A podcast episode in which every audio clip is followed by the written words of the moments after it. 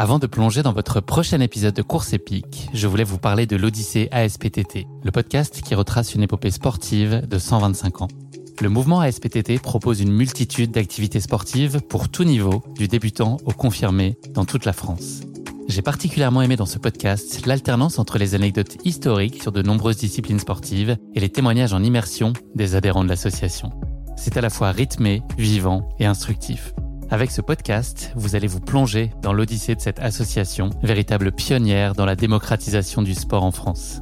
Et puis les quatre épisodes de l'odyssée ASPTT mettent en lumière ce qu'il y a de plus essentiel dans le sport selon moi. Les notions d'égalité, de solidarité, d'inclusion et d'accessibilité. Et dont la course à pied est d'ailleurs une très belle expression, vous êtes bien placé pour le savoir.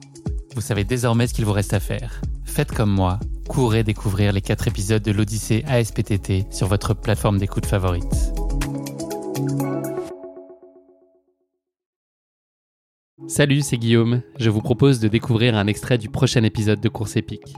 Course épique, c'est chaque semaine un invité, une course, une histoire hors du commun. Je vous donne rendez-vous tous les mercredis pour découvrir un nouvel épisode et vivre une grande et belle histoire de course. Mais avant ça, place à un extrait de notre prochain épisode. Tu vois, maintenant, euh, il y, y, a, 20 ans, on n'aurait pas pensé avoir autant de professionnels j'ai euh, travaillé vraiment avec des professionnels. Maintenant, en trail running, euh, avoir des, des, garçons qui ont des, des, garçons et des filles qui ont des véritables structures autour d'eux, ça devient une logique et j'espère que ça va devenir une logique. C'est-à-dire que ça veut dire que le sport aura vraiment, se sera développé, que les, les sportifs gagneront bien leur vie. Maintenant, tu as des, des, gens qui ont euh, des managers, des assistants en communication, des, des, gens qui travaillent sur leurs réseaux sociaux, qui retravaillent sur leurs sportifs, leur planification sportive. Et c'est très très bien parce que ça veut dire que le sport euh, devient devient mature. C'est ce que j'avais retenu aussi de, de, nos échanges de l'époque, c'est que en gros le but du jeu c'est qu'eux puissent se consacrer uniquement euh, aux sportifs et que tu, tu, puisses les décharger de tout le reste et que ce soit euh, fluide pour eux et invisible finalement, qu'ils aient que à se concentrer sur l'essentiel et que toi tu, tu gères tout ce qu'il y a autour. Il faut que ça soit fluide pour eux.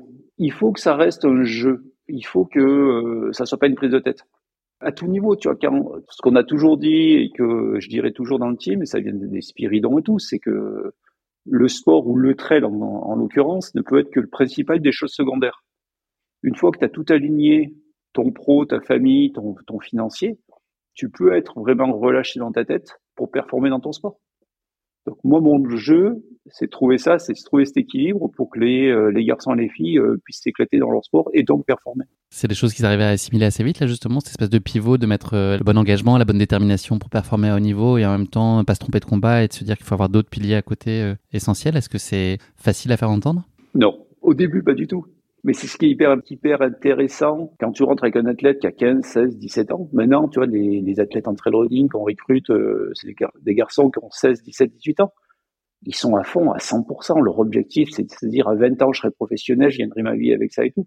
Quand tu leur dis, attends, calme-toi, on va d'abord poser les bases. Les bases, c'est que tu sois vraiment structuré dans ta vie parce que, parce qu'elle est importante, c'est que tu sois structuré dans ta vie, dans ta carrière trailer qui peut durer 5 ans, 10 ans ou peut-être que 2 ans mais c'est surtout important que tu sois structuré pour le reste de ta vie. Et assez vite, tu les questionnes d'ailleurs sur l'horizon. C'est quoi dans trois ans, tu le vois où? Dans cinq ans, tu le vois où? Ce qui est, c'est compliqué de répondre euh, à ces questions. Peut-être avoir des réponses très impulsives, mais si vraiment on, on, veut bien poser les choses et bien construire le plan, ça, ça nécessite beaucoup de réflexion, je pense. Mais c'est compliqué, mais c'est tu te dois de le faire.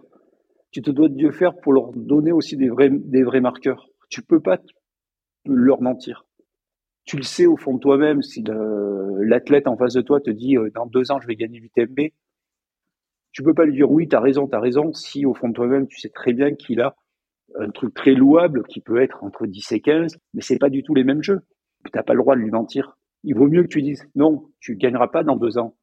Tu seras très bon dans deux ans, mais pas au niveau de gagner.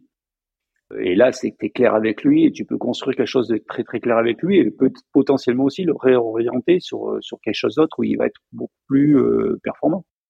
Dans le périmètre que toi tu couvres, Jean-Michel, tu as couvert, il y a toute la partie euh, communication. Est-ce que communication et sportive peuvent être toujours compatibles? Est-ce qu'ils doivent, par la force des choses, le, le devenir? Est-ce que c'est toujours le sportif qui va l'emporter en toutes circonstances? Pour moi, il faut avoir une assise sportive pour être crédible. C'est-à-dire, on construit un sportif, on fait de la perf, on est crédible sportivement, et après, on fait sa com. Et après, on construit une communication à côté. Je préfère dans ce sens-là, que l'inverse où beaucoup d'athlètes veulent absolument communiquer au départ, montrer qu'ils existent. Et arrive au moment, il manque un, il manque un élément. C'est l'élément, c'est la crédibilité sportive de sortir, sortir une perf, sortir un résultat. Je dis pas forcément gagner, mais être là, être présent. C'est pour ça quand nous, tous les athlètes, que ce soit euh, chez Salomon ou là, maintenant avec mon nouveau team, au début, on n'est pas là pour communiquer. Je leur dis pas, euh, demain, il faut que vous ayez 40 000 followers, faut qu'on vous suit. Euh, non, vous êtes là pour performer, vous performez, et quand vous aurez performé, vous serez crédible pour parler aux médias. Vous serez intéressant pour les médias. Et les médias, je pense, le comprennent aussi bien avec qui je travaille, de ne pas mettre une surpression sur des, jeunes athlètes parce qu'ils ont fait une demi-perf.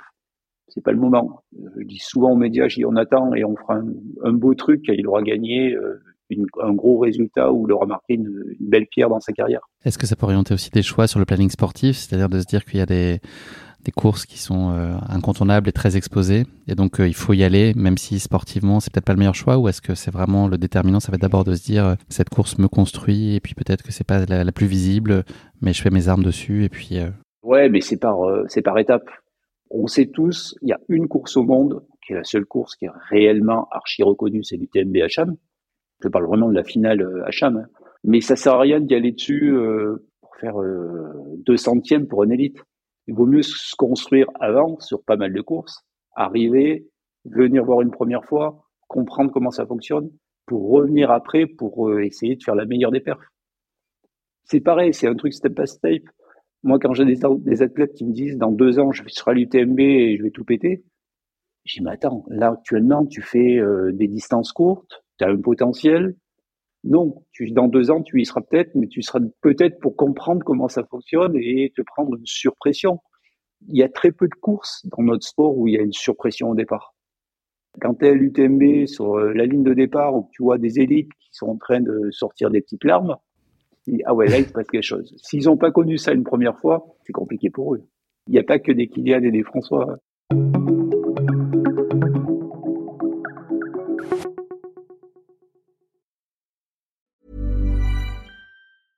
Planning for your next trip? Elevate your travel style with Quince. Quince has all the jet setting essentials you'll want for your next getaway, like European linen, premium luggage options, buttery soft Italian leather bags, and so much more. And it's all priced at 50 to 80% less than similar brands. Plus, Quince only works with factories that use safe and ethical manufacturing practices. Pack your bags with high-quality essentials you'll be wearing for vacations to come with Quince. Go to quince.com slash trip for free shipping and 365-day returns.